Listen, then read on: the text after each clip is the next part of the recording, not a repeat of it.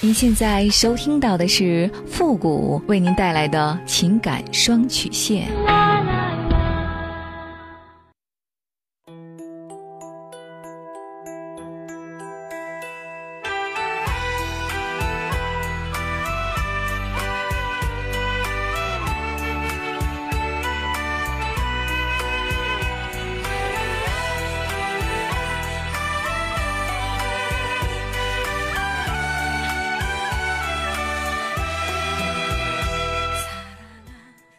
开启两性沟通之门，解答您的情感困惑。您现在正在收听到的是由复古给您带来的情感双曲线，也就是为您解答在情感上遇到的所有的问题，包括亲情、友情和爱情。那参与我们节目的方式呢，有两种，一种啊就是添加到复古的微信公共平台，登录微信搜索公众号“汉字的主播复古”。那么情感解答下面呢有文字回复和语音回复的详细介绍，也请大家仔细的看过之后再发送您的问题。那么还有一种呢，就是加入到我们的节目互动群 QQ 群三六五幺幺零三八，重复一遍 QQ 群三六五幺幺零三八，把问题呢直接发给我们的节目导播就可以了。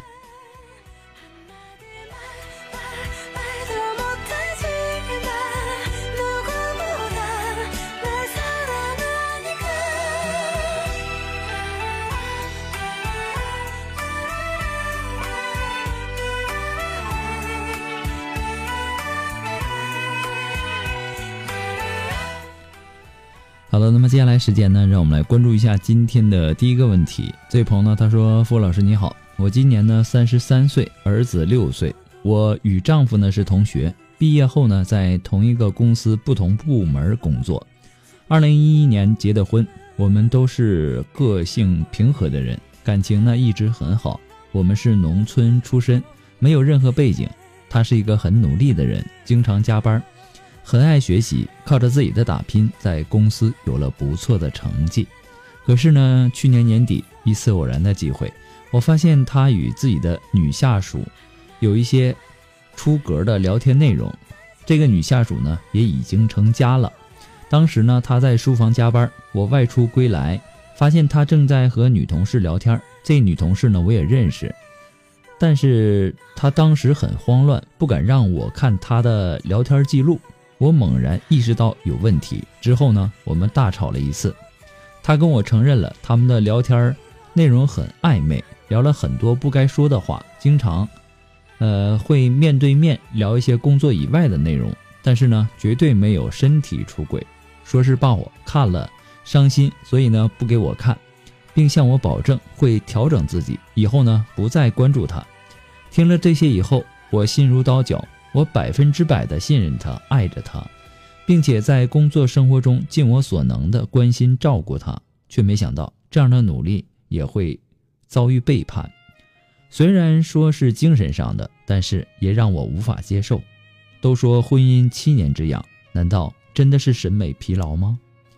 从这以后呢，我发现自己越来越脆弱，随时会担心和猜忌。以前夫妻之间的信任。荡然无存，他们是同事，是上下级，随时在一起，经常会有很多的聚会、出差什么的。我每当想到这些呢，我都想一死了之。可是呢，又舍不下我六岁的儿子。我们都是外地的，因为丈夫来到深圳，在这里没有亲人，朋友也不是很多，没办法找身边的人倾诉。还希望付红老师可以看到我的信息，让我解开。心里的这个结儿，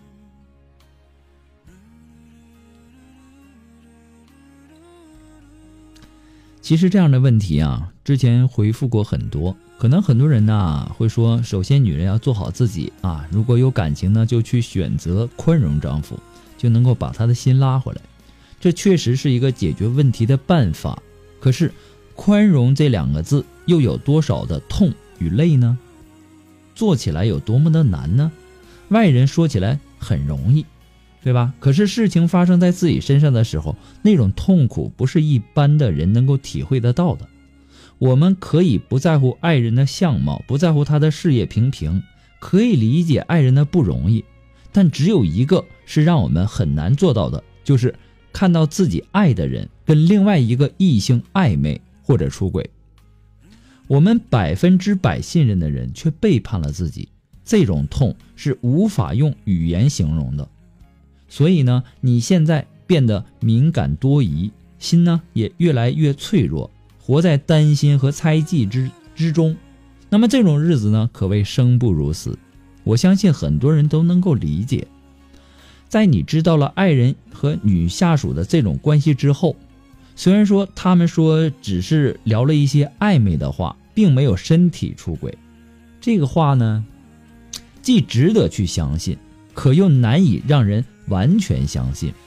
即便可以去相信，可是也难以做到释怀。想一想，他们是同事，是上下级，随时在一起，经常。呃，会有很多的聚会、出差、活动等等。如果换作是我们，也必定也会每日活在焦虑和猜忌之中。只要将心比心的想一想，就知道这种痛是世上最折磨人的痛。只可惜，人性啊，都是自私的，只想到自己，低估了自己的一些行为对爱人的伤与痛。如果这件事儿呢，我们将位置互换一下，那么这个男人他会怎么想，又会怎么做呢？其实很多人呢心里都明白，发誓没有用，承诺更不能够让我们释怀。不要以为一句淡淡的解释就能够让人释怀，这是不可能的。除非这个人不爱你，或者说这个人根本就不在乎你。婚姻呐，确有所谓的七年之痒，虽然说不一定是七年，也可能是三年，或者说五年，或者说更长的时间。不管是几年之痒，那么祸根儿呢，就在审美疲劳上。审美疲劳啊，它并不是男人的专利，女人也有，只是没有男人那么严重而已。不管是男人还是女人，都应该要意识到。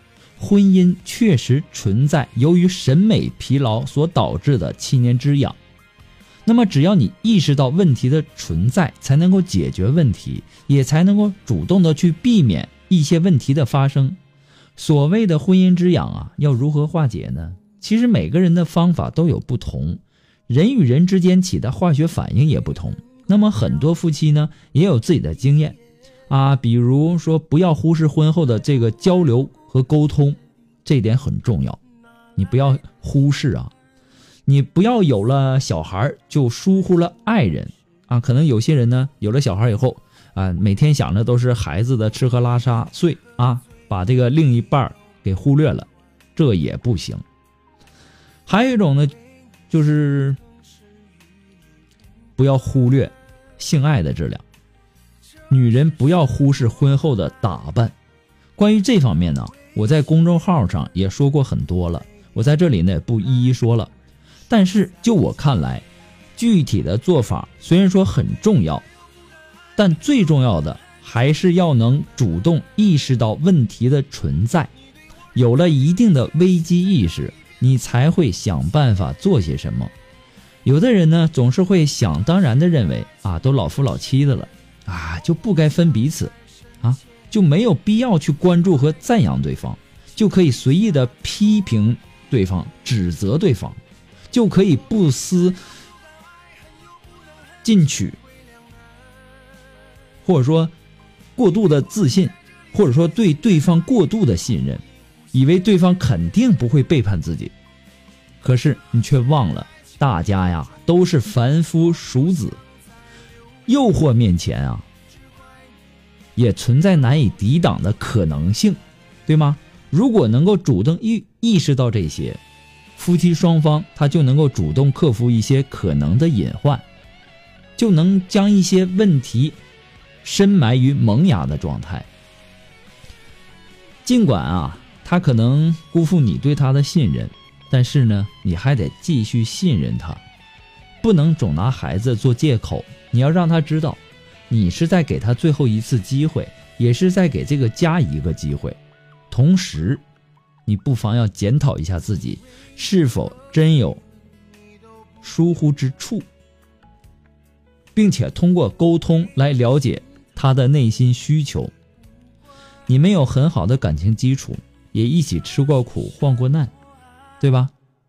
走到现在呢也不容易，问题真的可能就出在所谓的这七年之痒上。你仍然有相当大的把握将他的心拉回来。还有，必须要提醒你的是，宽容不等于听之任之，要软硬兼施，不能一味的去选择原谅，要让他知道犯了错误就要受到相应的惩罚。那么具体怎么惩罚呢？需要你自己根据具体的情况去想。我相信你有这样的智慧。不过呢，复古给你的只是说个人的建议而已，仅供参考。祝你幸福。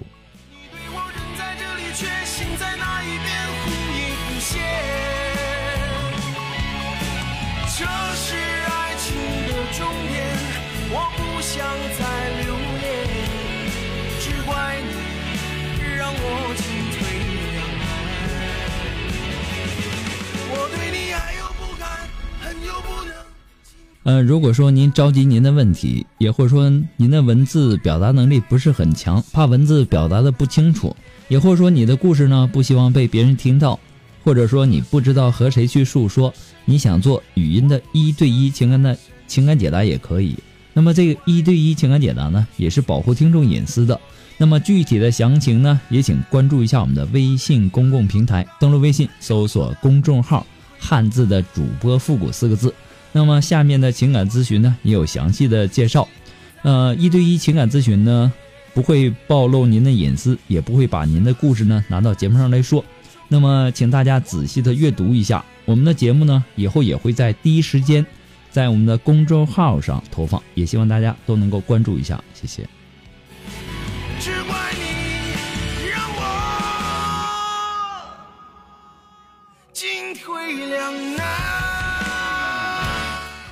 好了，那么接下来时间呢，让我们来继续关注下一条问题。这位朋友呢，他说：“你好，复古，我结婚了，可是呢，我一点都不幸福。我每天活在窒息的环境当中，也找不到生活的方向了。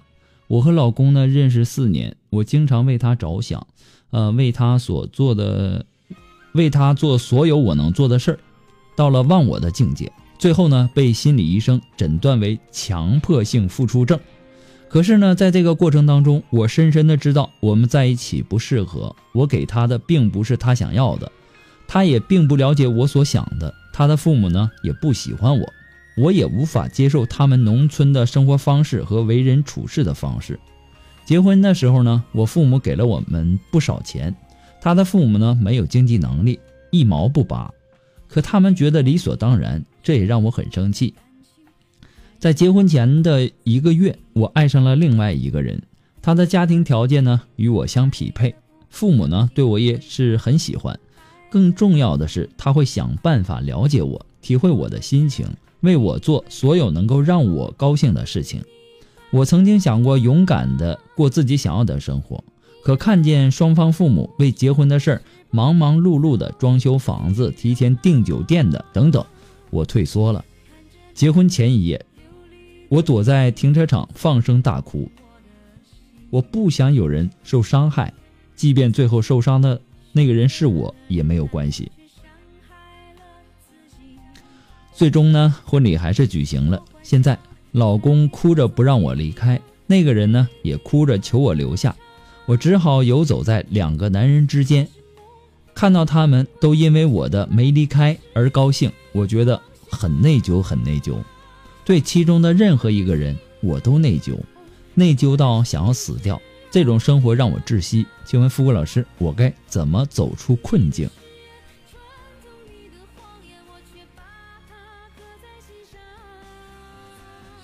哎呀，在大数，在无数这个大龄女青年因为没有结婚人选而痛苦的今天，你是属于那种先富起来的那一部分人。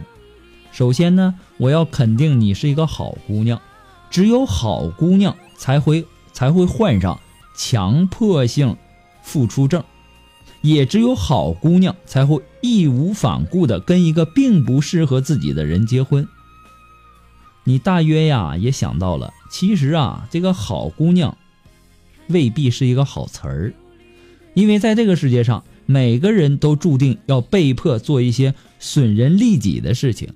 所谓选择与取舍，那必定会伤害某个人或者说某些人的利益。那么，如果说你的词典里从未出现过“损人利己”这个词，那么最终你不是作为天使成就世界，而是作为傻瓜来毁灭自己。你也知道，每个人最终只能选择一个人白头偕老。然而呢，每个人都可能同时爱上两个人，或者说同时被两个人爱上。对于那些无力选择的人来说，机会太多，并不意味着结果更好。过度的善良往往会影响我们的智商。那么这扇门呐，一旦打开，它就注定有人要被淘汰、被伤害。我们所能做的一切，第一是避免这个被伤害的人是自己，这是第一；第二呢是减少伤亡的人数，尽量把损失减少到最小。请注意这个先后顺序。如果你认为舍弃自己的幸福能换来大家的幸福，那可就大错特错了。你既然有本事卷入到这种多角恋情当中，只能说明你就算是想要装圣人，都装不像。那么，既然我们装不像，我们不如现实一点，将自己置于唯一优先的地位。你幸福了，大家都幸福；你不幸福，别人最终还是会幸福，对吧？这就是爱情残酷的辩证法。那些担心没有了自己，别人就会痛苦死的人，不过是因为无法确定自己跟哪一个人在一起会更幸福一点而已。如果你不选择，别人也会选择，对吗？这两个人他终究会做出选择的。等到别人选择的时候啊。留下来的很可能是不能够给你带来幸福的那个人，因为他和你一样，缺乏选择的能力。选择的能力啊，和幸福的能力往往是成正比的。所以说呢，复古建议你啊，闭着眼睛选一个，是走出令你窒息的生活的唯一出路。当然，如果说你能够睁着眼睛选，更好。但是也别太寄予太大的希望，因为无论你跟谁在一起开始婚姻生活，都是一场风花雪月的终结和一段琐碎生活的开始。不过呢，复古给你的只是说个人的观点而已，仅供参考。祝你幸福。那么今天由于时间的关系呢，到这里就要和大家说再见了。我们下期节目再见，朋友们，拜拜。